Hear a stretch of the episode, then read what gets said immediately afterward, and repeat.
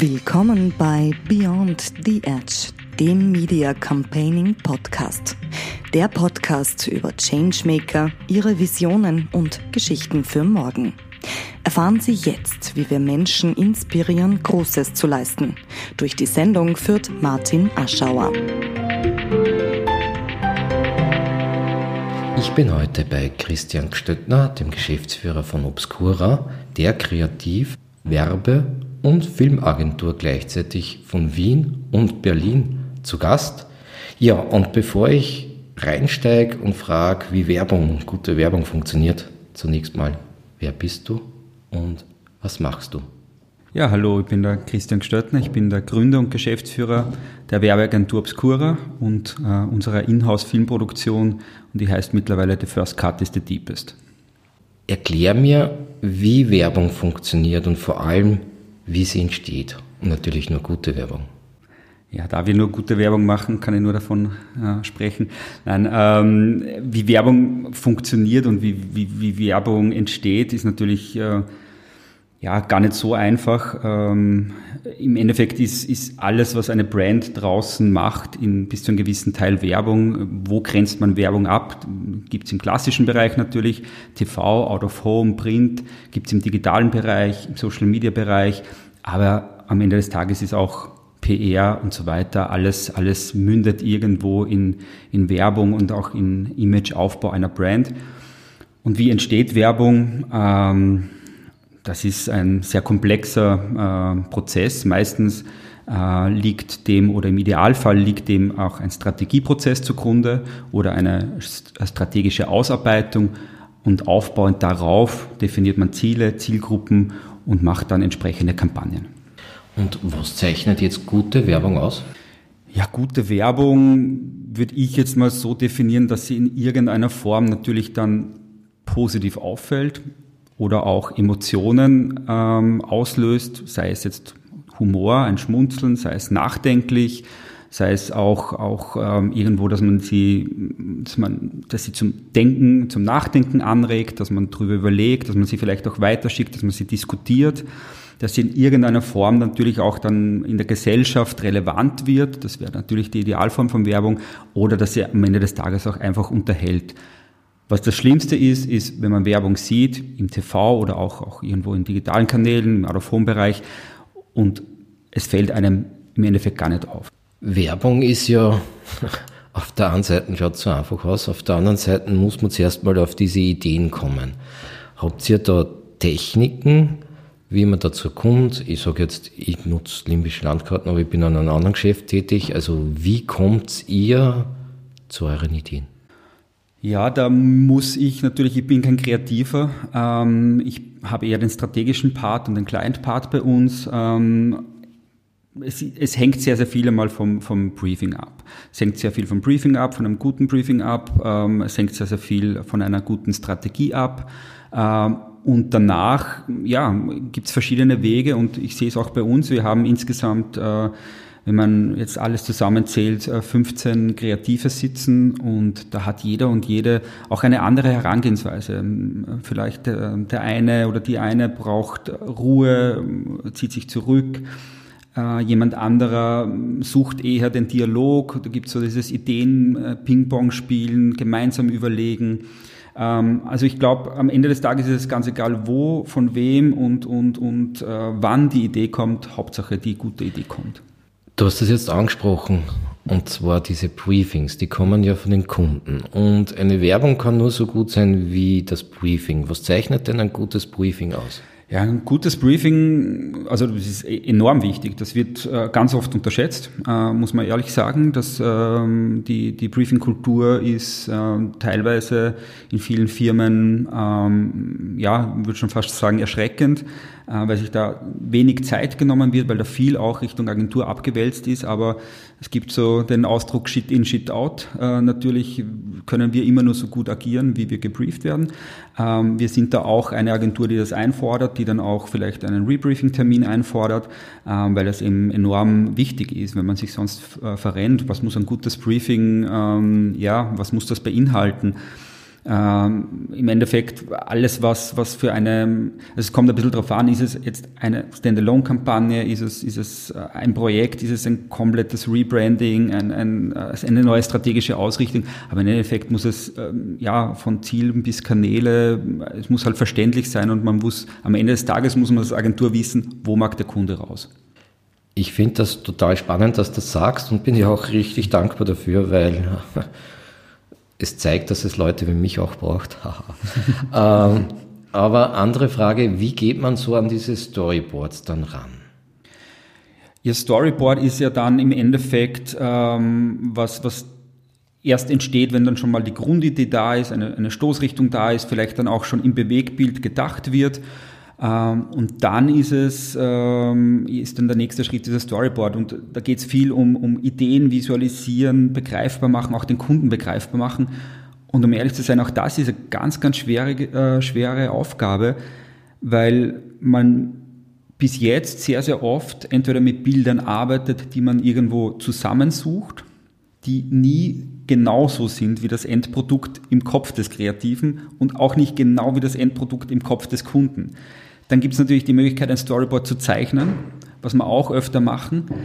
Ähm, auch da geht natürlich irgendwo in der, in der Definition des Storyboard-Zeichners, der Zeichnerin, irgendwo was verloren. Und jetzt natürlich ähm, gibt es ähm, mit, äh, mittlerweile auch äh, die Möglichkeit, mit, mit äh, AI zu arbeiten. Und das halten wir für in Richtung Storyboard, in Richtung Moodboards eigentlich eine sehr, sehr spannende Alternative und, und nutzen wir auch schon. Spannend. Ich benutze das nämlich auch, wie du das nämlich sagst, für Storyboards, äh, jemanden zu beschreiben, was denn eigentlich wie ausschaut. Äh, Gott sei Dank braucht es dann noch immer die Experten, die es umsetzen. Aber ich nehme ja auch immer wahr, und ich glaube, das bei dir auch so, dass sich sehr oft hängt ja am Gegenüber ab, das Vorstellungsvermögen, das Reindenken. Ein Kreativer versteht's und sieht, der sieht diese Bilder und der sieht nachher, ah, da kommt der Cut und da kommt die, eine nahe Einstellung oder was was immer. Aber der normal, und ich verstehe es ja auch, dass man es ja, auch kein Vorwurf an den Kunden. Also ich verstehe das auch, dass man das oft nicht so nachvollziehen kann, aber da wird sich oft in Details ver verheddert, die jetzt blöd gesagt für uns klar sind, wenn wir sagen, okay, da in diesem, in diesem Mutbild ist jetzt eine, eine Frau Mitte 40, weil sie halt genau das Richtige anhat, im richtigen Setting, mit dem richtigen Rad steht, in, in einem Alpenpanorama und genau das brauchen wir. Und der Kunde sagt, ja, aber ich stelle mir da eine jüngere Frau vor. Ja, such einmal das Bild mit der jüngeren Frau, das, die genau in diesem Setting steht. Also das ist irgendwas in diesem Setting passt halt dann nicht. Ist es das Alter, ist es das Geschlecht, ist es, ist es das Panorama, ist es die Einstellungsgröße, ist es die Farbgebung? Irgendwo musst du dann äh, nochmal erklärend einwirken und da kannst, kann man sich eben behelfen, indem man es zeichnen lässt. Wie gesagt, auch das ist oft mal ein bisschen, bisschen unklar, äh, aber es, man kann da so, schon viel visualisieren oder mittlerweile eben, eben mit AI. Und vor allem, wenn man die kombiniert. Also ich kombiniere gerne OpenGDP, GPT und mit Journey. Und wenn du weißt, wie man das kombiniert, kommen nette Sachen raus. Aber das noch wichtiger an mich, äh, für mich ist, was liebst du an deinem Job? Boah, sehr vieles eigentlich. Ähm, ich, ich, ich mag natürlich diesen Kreativprozess mit ganz vielen großartigen Menschen zusammenzuarbeiten, auch, ähm, sowohl intern im Team ähm, als auch extern arbeiten wir immer wieder mit sehr, sehr spannenden Menschen. ich mag es auch persönlich, äh, diesen positiven Druck, den man auch bei uns in der Branche hat, der spitzt sich halt oft sehr zu Richtung den einzelnen Projekten, wenn es dann Richtung Dreh geht, Richtung Umsetzung geht. Ähm, ich mag das auch, wenn, wenn, wenn Pitches sind, wenn's, wenn man da natürlich dann im Idealfall eine positive Entscheidung bekommt. Also es ist ein sehr, äh, es ist ein sehr lebendiger Job. Es wird einem nie langweilig. Äh, und man hat sehr viel Gestaltungsspielraum und man darf das ja gar nicht unterschätzen äh, und da sehen wir auch eine große Verantwortung für uns. Im Endeffekt ähm, haben wir schon durch unsere Kunden natürlich und deren Mediabudgets große Kanäle äh, und sehr viel Reichweite, in denen wir erstens unsere Arbeit zeigen können, aber auch Dinge anstoßen können, wie zum Beispiel den Kunden zu sagen, bitte gendert auf euren Sujets, bitte macht einen diversen Cast, bitte stellt das und das so dar, äh, Inklusion und so weiter. Und da können wir schon kleine Stellschrauben drehen, die jetzt vielleicht nicht so plakativ sind, aber wo wir am Ende des Tages schon der Meinung sind, dass man auch äh, gesellschaftlich so einen ganz kleinen Teil dazu beitragen kann, vielleicht äh, ein bisschen was zu ändern. Was kannst du besonders gut? Ich glaube, meine Stärke ist es zu wissen, was ich nicht kann. Äh, und ich äh, habe es eh schon gesagt, ich bin kein Kreativer. Ich weiß, ganz, ganz viele Menschen wollen kreativ sein und, und sind es am Ende des Tages nicht. Ähm, und ich bin ganz gut so im Mitdenken und dann auch vielleicht äh, nochmal strategisch ähm, die, die Kreation nochmal mitzunehmen und, und, und zu verpacken. Aber ähm, ich glaube, meine größte Stärke ist es, dass ich ähm, ja, ein Team zusammenhalten kann, zusammenstellen kann und auch ein Team führen kann. Du hast vorhin Pitches angesprochen. Das ist mir jetzt hängen geblieben. Gerade bei deiner Antwort habe ich wieder nachgedacht darüber. Warum nochmal hat sich diese Branche auf Pitches einlassen? Ist in Amerika nämlich zum Teil anders. Man, man braucht verschiedene Angebote, ja, und jetzt muss man pitchen lassen dafür, dass der äh, Kunde sagen kann, abgehakt, äh, ich habe die drei Angebote und fertig. Immer hinter einem Pitch steckt so viel Hocken. Ja. Es ist enormer Ressourcenaufwand seitens Agenturen, es ist ein enormer Ressourcenaufwand seitens äh, Kunde. Also ja, ich, also die Pitchkultur in Österreich ist wirklich ausbaufähig. Ähm, wir sind sehr, sehr, sehr gern bereit zu pitchen, wenn es faire Pitches sind, wenn es ein gutes Abschlagshonorar gibt, wenn das Briefing korrekt ist und, und wenn es transparent ist. Und da sind wir bei jedem Pitch gerne dabei, ähm, weil wir das auch mögen, von, von null auf irgendwas aufzubauen. Aber du hast absolut recht, dieses Pitchen des Pitchen wegens ähm, ist halt echt ein, ein, ein Graus. Also da rufe ich auch äh, alle Kunden auf, macht Chemistry-Meetings, schaut euch drei, vier, fünf Agenturen an, die euch interessieren, deren ihre Arbeit, die Menschen dahinter, es ist People-Business, entweder ihr könnt gut zusammenarbeiten oder ihr könnt nicht gut zusammenarbeiten. Ihr kriegt bei uns eine super Idee und eine super Umsetzung, ihr kriegt bei zahlreichen anderen Agenturen super Ideen und super Umsetzungen. Wenn ihr auf einer Wellenlänge seid und wenn, wenn ihr das Gefühl habt, die Mannschaft bringt unsere Marke weiter, dann, dann geht es zu denen. Wir haben, auch, wir haben uns heuer einen sehr, sehr großen Kunden nur über ein Chemistry-Meeting geholt, sind jetzt gerade dabei, äh, mit, einem, mit einem anderen Kunden auch ohne Pitch den, den Prozess zu starten. Also es tut sich da schon was. Es, manche Kunden sind auch pitchmüde. Aber wie gesagt, einem transparenten und fairen und, und, und äh, gut gestalteten Pitch gegenüber sind wir auch positiv eingestellt. Chemistry-Meeting versteht nicht jeder. Ja, das ist äh, im Endeffekt, äh, man, man, schaut, ob man zusammenpasst. Also man setzt sich zusammen mit den Leuten, äh, redet ein bisschen über die Arbeit, über die Herangehensweise, über, über auch äh, verschiedene Werte, ähm, über ähm, Projektabläufe, Vorstellungen und so weiter und, und hat dann einfach das Gefühl, ja, mit dem Menschen kann und möchte ich zusammenarbeiten oder auch nicht. Einer eurer Vorteile, und ich kann das jetzt persönlich wirklich bestätigen, ist, dass ihr den Luxus habt oder euch das aufgebaut habt, äh, dass ihr auch eine hauseigene Filmunit hat, habt, die auch gewaltig gute Dinge erschaffen. Aber kannst du mir das Geheimnis guter Videos erklären? Wenn ihr das könnte, dann, dann wären wir wahrscheinlich die einzige Videoproduktionsfirma im ganzen deutschsprachigen Raum. Ähm, also natürlich, es, es, ist viel, klarerweise viel ist Storytelling, ähm, viel ist die, also der, der Großteil, und es wird sich auch darauf wieder fokussieren, ja, wird in Zukunft die Idee sein. Äh, und natürlich dann, wie ist die Idee umgesetzt? Ähm, also auch, auch die Exekution der Idee ist eine äh, sehr, sehr wesentliche, aber vorher muss man einfach mal die Idee haben. Werbeformate geben andererseits kreativen Orgelrahmenbedingungen hervor. Wie unterscheidet sich zum Beispiel eine Bumper-Ad Herangehensweise von dem klassischen 30-Sekunden-Spot, immer, wenn du in sechs Sekunden deine Geschichte erzählen kannst, wo, wie schafft man das? In sechs Sekunden eine Geschichte zu erzählen ist irrsinnig schwierig und, und es kommt halt immer darauf an, auf eine Gesamtkampagne. Im Endeffekt sind meistens so Pumper-Ads, sechs Sekunden eher äh, Zulieferer auf, auf eine Landingpage oder auf, auf längere Content-Formate. Also das sind meistens Ads, die dann eher wohin führen, ähm, wo man dann tiefer in das Thema eintauchen kann. Also eher so Awareness-Ads. Also wirklich eine Geschichte in sechs Sekunden zu erzählen ist kommt auf die Geschichte drauf an, aber sehr, sehr schwer bis unmöglich. Ähm, ich finde, dass jedes Format ähm, seine Vor- und Nachteile hat und jedes Format irgendwie spannend ist. Weil natürlich ist ein, so ein, eine Social Ad oder ein Reel oder was auch immer äh, die Herausforderung, dass man da wirklich in den ersten drei Sekunden am Punkt sein muss und in den ersten drei Sekunden diese Awareness schaffen muss, dass die Menschen dranbleiben. Wir finden aber genauso ähm, relevant und spannend irgendwie dieses lange Content-Format. Wir arbeiten zum Beispiel für Kanal Plus und haben da jetzt äh, zwei Staffeln einer Nachhaltigkeitsdoku, die heißt But What About, ähm, gemacht und da erzählen wir halt über 20, 25 Sekunden eine, eine, in einer Episode eine Geschichte. Und auch das hat seine Herausforderungen, also auch so lange einen Spannungsbogen zu machen.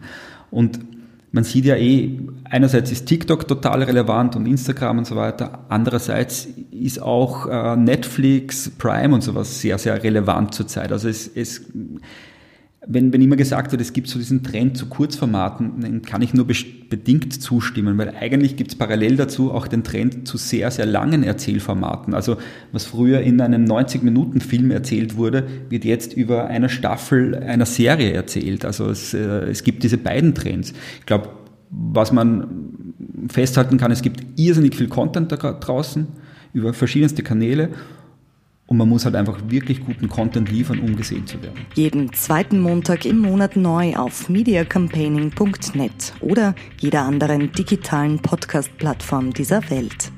Changemaker im Gespräch über Visionen und Geschichten von morgen. Der Podcast von und mit Media Campaigner Martin Aschauer.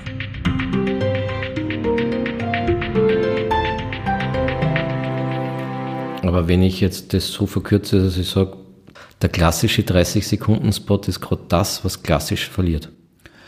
Ja, weil halt, äh, es werden jetzt einige nicht so gern hören, aber weil halt TV natürlich ein bisschen verliert. Wobei auch da gibt's wiederum gerade eine spannende Gegenbewegung ähm, oder Gegenbewegung, eine spannende parallele Bewegung. Es, äh, es Netflix und so weiter, äh, also die, auch die Streaming-Anbieter fangen an mit ähm, Spots vor den äh, Serien, vor den Filmen und da ist dann wieder auf einmal der 30 Sekunden gefragt äh, oder der 20 Sekunden oder 40 Sekunden, aber dieses, sage ich mal, der klassische Spot gefragt. Also auch der wird nicht aussterben und auch der wird nach wie vor eine, eine, eine Relevanz haben. Ich, ich glaube, man kann es abkürzen und sagen, man kann in, über jedes Format, über jeden Kanal entweder äh, guten Content und relevanten Content produzieren oder schlechten Content, der niemand interessiert. Selten, dass ich ein Otterkringer Bier irgendwo zum Interview kriege, was mich natürlich mich als Oberösterreicher sehr freut. Da gibt es sehr viele Brauereien. Ähm, wie sucht ihr eure Kunden aus? Ja, idealerweise ist es, ist es ein Prozess, wo, wo der Kunde uns aussucht und wir den Kunden. Also wo man, wo man beidseitig, wo vielleicht der Kunde schon mit einer Anfrage zu uns kommt, weil er äh, unsere Arbeit äh, spannend findet ähm, und ähm, sagen wir so, es, es wäre jetzt vermessen zu sagen, wir suchen uns die Kunden aus. Wir haben natürlich gewisse Kriterien, wo wir sagen, ähm, für manche Brands oder für manche auch politische Institutionen würden wir natürlich nicht arbeiten, klarerweise. Dann Dreisung. Wie kommt ihr zu euren Kunden? Weil Schlumberger, Otterkringer, Rittersport, Coca-Cola, Volksbank, Donauuniversität, Krems, Vierpfoten, bla bla bla. Das ist ja schon ziemlich beeindruckend. Ja, äh, ist, äh, ist einiges angewachsen über die Jahre. Ähm, meistens steht äh, am Anfang ein, eine Anfrage, klassisch, ähm, wo, wo entweder der Kunde auf uns zukommt oder wo man sich irgendwo kennenlernt oder über, über irgendeinen ja, über eine Intro von einer Drittperson sagt, okay, die Marke hätte gerade Relevanz. Äh, und dann ist ganz oft natürlich ein Pitch äh, der Anfang oder eben auch, äh, wie wir schon vorher besprochen haben, ein, ein Chemistry-Meeting. Und dann geht man in den Prozess und ähm, oft startet man dann eben gleich mit, mit einer größeren Kampagne oder mit einem Agenturvertrag. Wir sind aber auch eine Agentur, die oft auch ähm, mit Kunden auf Projektbasis arbeitet, ähm, weil wir auch das spannend finden. Wie bist du auf die Idee gekommen, eine Werbeagentur zu gründen? Aus der Musik damals hineingerutscht? 90, also damals gab es ja noch äh, Musiksender und solche mhm. Dinge. Äh, da haben tatsächlich Künstler Videos gesucht, kommt jetzt wieder, aber so reingerutscht. Ja, es war wirklich eher ein klassisches Reinrutschen über die Produktion. Du hast es eh angesprochen, wir haben früher sehr, sehr viele Musikvideos produziert eher aus, aus Spaß an der Sache. Äh, und dann ähm, wurde die Produktion immer größer, immer größere Themen, größere Marken. Und irgendwann waren wir an dem Punkt, wo äh, Konzepte an uns herangetragen äh, wurden, wo wir gesagt haben, hey, das können wir auch besser. Ich muss jetzt im Nachhinein sagen, es war halt, äh, was wir damals nicht wussten, das lag nicht an den Agenturen, sondern es lag oft an den Kunden, dass die äh, Konzepte nicht besser waren. Aber äh, ja, wir haben dann den Agenturbereich dazu genommen und bieten mittlerweile beides an, wobei ich sagen muss, der Großteil, den wir machen, machen wir als Agentur und Produktionsfirma. Wir bieten aber die Produktion auch äh, an, für andere Agenturen an, beziehungsweise wir machen mittlerweile auch wieder Musikvideos, daher eher im internationalen Bereich oder eben auch äh, Content-Langformate über die Produktionsfirma. Und wie ist dieser Unfall passiert, dass Sie auch in Berlin ein Büro haben?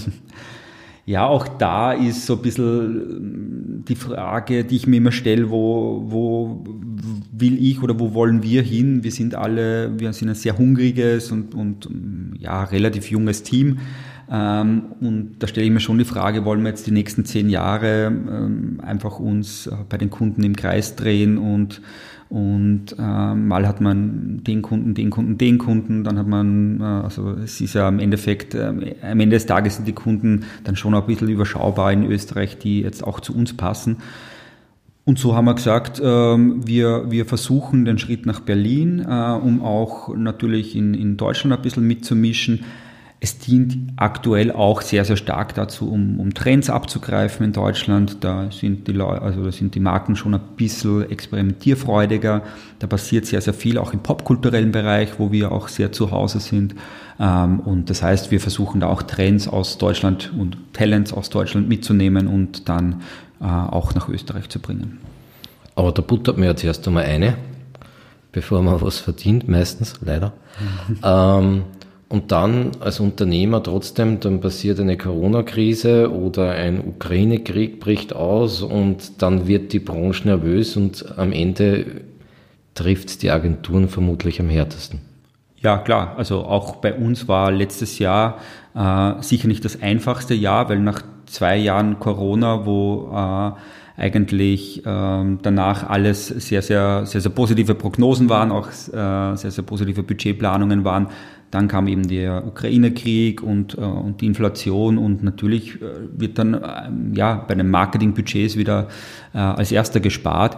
Ähm, ja, es geht auch natürlich an uns nicht spurlos vorbei. Da ist immer als Agentur ein bisschen Glück oder Pech, welche Kunden du hast. Die einen trifft die, die eine Krise härter, die anderen trifft die andere Krise härter. Und, und, aber natürlich in der Gesamtheit spürt man das schon auch. Ja. Soweit ich herausgefunden habe, habt ihr die Vier-Tage-Woche. Mhm. Ist nicht einfach. Wieso habt ihr euch dafür entschieden? Ähm, ja, das war vor zweieinhalb Jahren. Ähm, ich beschäftige mich seit längerem schon mit dem Bereich New Work, also nicht nur vier Tage Woche, auch, auch ähm, generell flexible Arbeitszeiten, Arbeitszeitmodelle oder auch ein Büro so zu gestalten, dass die Leute gern herkommen, obwohl sie die äh, natürlich äh, die Option von Homeoffice haben. Genau, und dann bin ich auch zum Team gekommen und wir haben eben eine, eine Größe, wo wir sowas relativ schnell ausprobieren können. Ich habe gesagt, ich würde gern für drei Monate äh, die Vier-Tage-Woche ausprobieren. Wir setzen uns jeden Montag beim Schulfix zusammen und sagen, was war gut, was war schlecht. Ähm, meine zwei Vorgaben waren, die Kunden dürfen nichts merken. Das heißt, wir haben ja nicht am Freitag zu, sondern wir haben äh, größere Teams, die sich so aufteilen, dass die Hälfte vom Team am Mittwoch die Vier-Tage-Woche macht und die andere Hälfte vom Team am Freitag die Vier-Tage-Woche macht. Das heißt, meine Vorgabe war es, ich darf nichts merken im Sinne von Produktivität und die Kunden dürfen nichts merken im Sinne von, äh, sie werden irgendwie schlechter betreut. Und ja, das ist gegeben. Wollte ich gerade fragen, weil es ja gerade eine politische Diskussion mhm. darüber, mancher Spitzenkandidat bei einer Partei tritt ja fast dafür an. Es funktioniert. Es funktioniert, es funktioniert definitiv. Ich kann aber jetzt auch, muss ich fairerweise sagen, nicht für jede Branche sprechen. Also ich habe es vorher schon, wir waren vorher schon bei der Ideenfindung. Ideen brauchen manchmal auch Zeit, Raum, Platz äh, und, und auch vielleicht ein bisschen, bisschen Ruhe. Also ich, tue mir da auch schwer, jetzt, jetzt mit dem Zeigefinger rumzurennen und, und, und sagen, hey, macht's alle die Vier-Tage-Woche.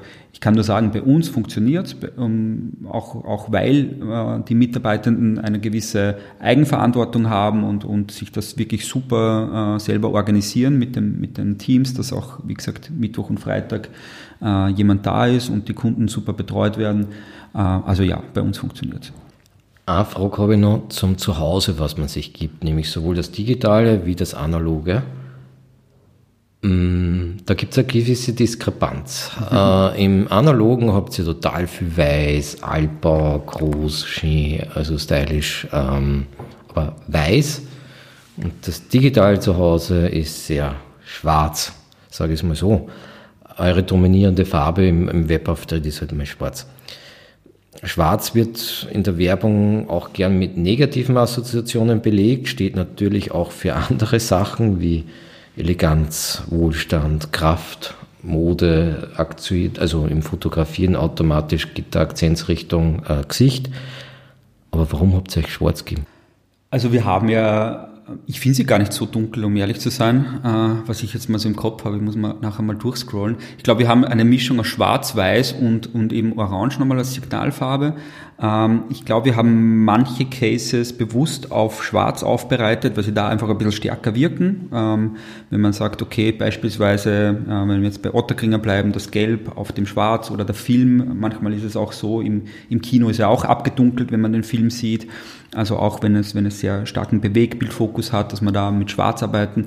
Ähm, und bei anderen Cases oder auch, ich glaube, bei unserer Bauzeit und so arbeiten wir auch mit, mit, mit weiß, mit weißem Hintergrund. Also ich glaube, wir kombinieren das je nach Einsatzgebiet ganz gut und auch in unserer Präsentation arbeiten wir mit, äh, mit beiden Farben ähm, oder mit beiden, äh, ja, also mit hell, dunkel und mit der, mit der Farbe Orange.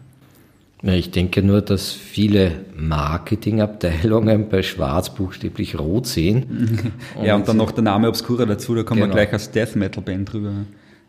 Ja, äh, Obscura klingt ja noch irgendwie an dunklen Märchen. Was ist denn die Geschichte hinter Obscura? Ja, also wir kommen ja aus einer Filmproduktionsfirma, ähm, die eben jetzt wieder ausgegliedert wurde in eine eigene Unit, aber Obscura war eigentlich im Ursprung eine Filmproduktionsfirma und das kommt von der Kamera Obscura. Das war die erste Kamera äh, und von da haben wir den Namen. Und irgendwann waren wir an dem Punkt, wo wir auch den Namen nicht mehr ändern konnten, wollten und wir finden den Namen auch äh, mittlerweile ähm, ja sehr, sehr charmant alle.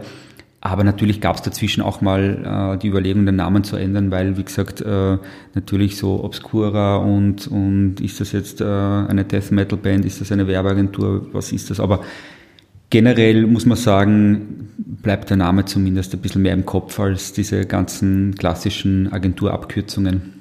Und wie hängt jetzt First Cut mit Obscura zusammen? Mhm. Genau, First Cut is the Deepest ist im Endeffekt eine Tochterfirma von Obscura ähm, und ähm, ist, ist, wie gesagt, eigentlich unsere Inhouse-Filmproduktion, die natürlich auch die Dienste für, für externe anbietet, aber hauptsächlich für, für intern produziert. Wir sitzen auch da unter einem Dach ähm, und ja, versuchen so einfach die Synergien aus Filmproduktion und Agentur perfekt zu nutzen. Was könnt nur ihr? Ich glaube, es gibt nichts, was nur wir können. Das wäre ein bisschen vermessen zu sagen, aber wir sind sehr gut ähm, im Bereich Strategie, wir sind sehr kreationsgetrieben und wir sind sehr, sehr gut, die beiden Bereiche Strategie und Kreation sinnvoll zu verbinden. Wir sind sehr, sehr gut natürlich im Bereich Bewegbild, äh, auch in Richtung Konzeption von Bewegbild, weil wir natürlich äh, aus dem Bereich kommen und sehr Bewegbild sind. Und wir sind glaube ich, auch äh, überdurchschnittlich gut ähm, im, im Bereich digital und Klassik auch zu verbinden, ähm, weil steht eh auf unserer Website auch, wir unterscheiden nicht zwischen klassischer und digitaler Werbung, wir unterscheiden zwischen guter und schlechter Werbung. Und ähm, wir verstehen wahrscheinlich ein bisschen mehr eine gewisse Zielgruppe, die man heutzutage relativ schwer erreicht ähm, weil wir auch sehr starke popkulturelle Einflüsse schon immer hatten. Wie du gesagt hast, wir kommen aus dem Bereich Musikvideo, wir produzieren auch eben für, für Streaming-Anbieter relevante Serienformate. Das heißt, wir kennen uns da auch aus im, im Bereich Popkultur, im Bereich Musikvideo, im Bereich Brand, äh, Kunst, Gaming, ähm, diese Bereiche zusammenzubringen und, und sinnvoll in einer Kampagne enden zu lassen. Irgendwie sagen alle Kampagne, aber was versteht ihr darunter? Ja, ist eigentlich eine gute Frage. Kampagne ist im Endeffekt, ähm, ja, also kann, kann von einem kleinen äh, Relaunch sein bis hin zu einem, einer großen österreichweiten Aufschlag oder auch äh, deutschlandweiten Aufschlag. Im Endeffekt ist eine Kampagne, was wo Werbung nach außen geht, sei es über organische Kanäle, aber meistens natürlich über, über Mediakanäle, also auch über Paid-Kanäle. Ich würde eine Kampagne schon über Paid-Kanäle definieren, weil sonst ist es organischer Content. Es gibt ja keine Media-Campaigning-Ausbildung. Gibt es nicht. Was wäre der Titel? Also jetzt angenommen, wir zwar würden jetzt uns auf dem grünen Tisch oder bei unserem Bier, das wir tatsächlich trinken, von Otterkringer natürlich, ähm, würden uns jetzt überlegen, auf irgendeiner FH, wie viel sonst wo, ähm, so eine Lehrveranstaltung zu konzipieren, beziehungsweise so eine Ausbildung zu konzipieren. Wie wäre der Titel deiner Lehrveranstaltung und was würde man bei dir lernen? Also ich fange mal mit dem leichteren Teil der Frage an. Was würde man bei mir lernen? Ich glaube eben ähm, genau das, wie kommt man ähm, von einem guten Briefing über eine gute Strategie hin zu einer guten Kreation, weil all das umfasst eine gute Kampagne und dann natürlich, da bin ich jetzt nicht der Experte, aber da müsste man äh, externe ExpertInnen dazu nehmen, wie bringt man diese Kampagne dann auch natürlich nach außen über relevante Mediakanäle? Beziehungsweise da wärst dann eher du der Experte dafür. Wie würde die heißen, die Lehrveranstaltung? Weiß nicht. First Cut ist Media Campaigning mit Martin und Christian. Charmanter Titel, finde ich. Äh, vielleicht da man die Frage, aber gar so unwichtig ist nicht. Du sagst ja auch, du bist nicht der Kreative. Was ist die wichtigste Aufgabe eines Geschäftsführers, gerade vor dem Hintergrund, dass ihr jetzt ja auch die Geschäftsführung erweitert habt? Ja. Ich finde die wichtigste Aufgabe, also das angesprochen, wir haben die Geschäftsführung erweitert um, um ähm, die Johanna, die Strategie abdeckt, den Philipp, der die Kreation abdeckt. Ähm, bei denen ist sicher die wichtigste Aufgabe, dass sie ihren jeweiligen Bereich stärken, nach außen repräsentieren, auch Richtung Kunden, aber auch nach innen repräsentieren, das Team führen. Und in meiner ähm, oder generell als Geschäftsführer finde ich, ist es am wichtigsten, das ist ein bisschen abdroschen, aber Entscheidungen treffen. Ich finde, es gibt nichts Schlimmeres in, generell in Unternehmen, in, in Prozessen, wenn keine Entscheidungen getroffen werden. Es trifft niemand immer richtige Entscheidungen, aber das, das, das Schlimmste ist, wenn einfach äh, alles sich immer verzögert, weil keine Entscheidungen getroffen werden. Wie sehen, also wenn es jetzt nur nach dir geht natürlich mhm. und du dich nicht nach dem Markt richten musst, mhm. wie sehen deine Visionen für die Werbung von morgen aus? Also ich würde mir wünschen, dass ähm, ja gute Kreation kombiniert mit guter Strategie auch wirklich wertgeschätzt wird, was in vielen Fällen eh der, absolut der Fall ist. Dass ich würde mir wünschen für, für die Kunden oder für auch äh, die Marketingabteilungen würde ich mir wünschen, dass die ein bisschen eigenständiger oft arbeiten könnten und weniger von äh, Geschäftsführung, Vorstand dann auch nochmal irgendwie an die Hand genommen werden, weil es sitzen sehr, sehr gute Menschen in den Marketingabteilungen in Österreich, die oft auch nicht so schalten und walten dürfen, wie sie gern wollen würden. Und ich würde mir wünschen, wir haben das Thema eh vorher schon gehabt, äh, das Thema Pitches, dass da ähm, Bewusstsein einfach entsteht. Also ich sage niemanden, schreibt es nicht aus, aber einfach dieses Bewusstsein zu haben, wie viel Kapazität das auch ähm, ähm, bei den Agenturen blockt, wie viel Know-how da auch reinfließt, wie viel äh, Herzblut in solche Pitches reinfließt von Agenturen, dass da einfach ein Bewusstsein ähm, entsteht und nicht leicht, leichtfertig ausgeschrieben wird, sondern einfach wirklich, wenn man muss oder wenn, wenn es wirklich Sinn macht und ansonsten vielleicht auf einen anderen Weg auch ähm, diesen Schritt versucht, eine Agentur zu finden. Ja, oder zumindest nicht ausschreibt, wenn man selber nicht weiß, was man will. Genau. Wohin willst du deine Agentur entwickeln? Ähm, ja, wenn ich jetzt sage, so das übergeleitete Ziel, aber das sind wir jetzt noch lange nicht, ähm, aber man muss ja Ziele haben, ist eine relevante Agentur im Dachraum zu sein. Und Relevanz bemisst sich für uns nicht über Größe, nicht über Mitarbeitergröße oder, oder über, über Umsatz oder solche KPIs, sondern Relevanz heißt, wenn wir eine Kampagne rausbringen, äh, dass sie in irgendeiner Form auffällt. Dass man sagt, okay, ähm, hast du die neue äh, Kampagne von Obscura schon gesehen? Die ist gut, lustig, was auch immer, aus dem und dem Grund. Also diese Relevanz im Dachraum und ähm, das ist so das übergeordnete Ziel. Und wenn man es jetzt so, so softer äh, sehen mag, dann würde ich sagen, eine, eine Boutique-Agentur, ähm, die vieles sehr gut kann, aber nicht alles kann. Und für das, was wir können, wollen wir von den Kunden äh, angefragt und geliebt werden. Was ist der jetzige Trend, der euch als Agentur am meisten beschäftigt? Ja, natürlich beschäftigen wir uns gerade auch mit, mit äh, AI und ähm, den ganzen Dingen. Äh, das ist sicher was, was in unserer Branche mittelfristig auch äh, kommen wird, implementiert werden wird in gewisse Prozesse. Da ist natürlich noch ganz viel in den Kinderschuhen. Da kommt es auch ein bisschen auf die rechtliche Komponente noch drauf an. Ähm, das wird viel entscheiden, wie da, äh, wie da die Rechtsprechung sein wird in den nächsten Monaten. Ähm, aber das ist natürlich was, womit wir uns äh, beschäftigen, aber auch mit ganz vielen anderen Trends. Also ich habe es eh vorher schon angesprochen, diese, dieser Trend äh, von ähm, ja, Musik, Popkultur, Gaming und Marke, das, das irgendwie auch sinnvoll zu kombinieren und da relevante Contents zu erstellen, das ist schon auch was, was uns antreibt und was wir sehr, sehr spannend finden. Mich ärgert ja, dass da draußen eine große Diskussion zum Beispiel über E-Fuels und den Zeitpunkt ja. ist, aber nicht, was AI politisch geregelt, gemanagt äh, oder was das ist. Ja, es ist generell äh, auch, also da, da gibt es ganz, ganz viele Komponenten, die das Thema äh, ähm, abdeckt.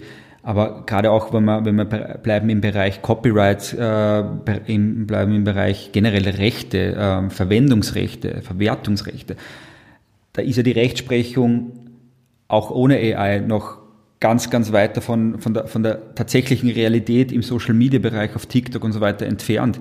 Und wenn da jetzt nochmal ein großer Schritt passiert, ähm, ja, da sind wir wirklich also ganz, ganz weit von der, von der Lebensrealität entfernt und da gehört ganz dringend auch äh, was gemacht und, und ja gut, man, man kann sich dann immer in, in Themen wie E-Fuels äh, verlieren, aber ähm, das sind jetzt nicht die relevanten Themen gerade. Meine letzte Frage habe ich den Ali Mahaloci gefladert. Irgendwann interviewe ihn tatsächlich mal. Äh, angenommen, acht Milliarden Menschen würde dieses Mikro jetzt erreichen, auch wenn es nicht ganz real noch ist, aber 8 Milliarden, aber, und jetzt kommt die Einschränkung dazu, du hast nur 30 Sekunden Zeit. Puh. Gute Frage. Also erstens ähm, muss ich auch da sagen, ich glaube, da, da muss ich, äh, also auch, äh, da habe ich das Selbstbild, dass, dass das nie passieren wird. Ähm, aber wenn, dann würde ich wahrscheinlich auf das wichtigste Thema, was ich gerade draußen so finde, eingehen und sagen, ja, äh, der Klimawandel ist real und der Klimawandel ist äh, sehr viel weiter, als viele Menschen glauben. Ähm, und ähm, ja, da müssen wir ganz, ganz dringend handeln. Das stimmt. Ich finde, das ist ein tolles Ende für unseren spannenden Podcast-Folge. Danke für die Einladung. Danke dir. Bis bald. Ciao. Ciao, ciao. Danke fürs Zuhören. Beyond the Edge, der Podcast von und mit Media Campaigner Martin Arschauer sagt Danke. Jetzt mediacampaigning.net hören. Weitersagen hilft.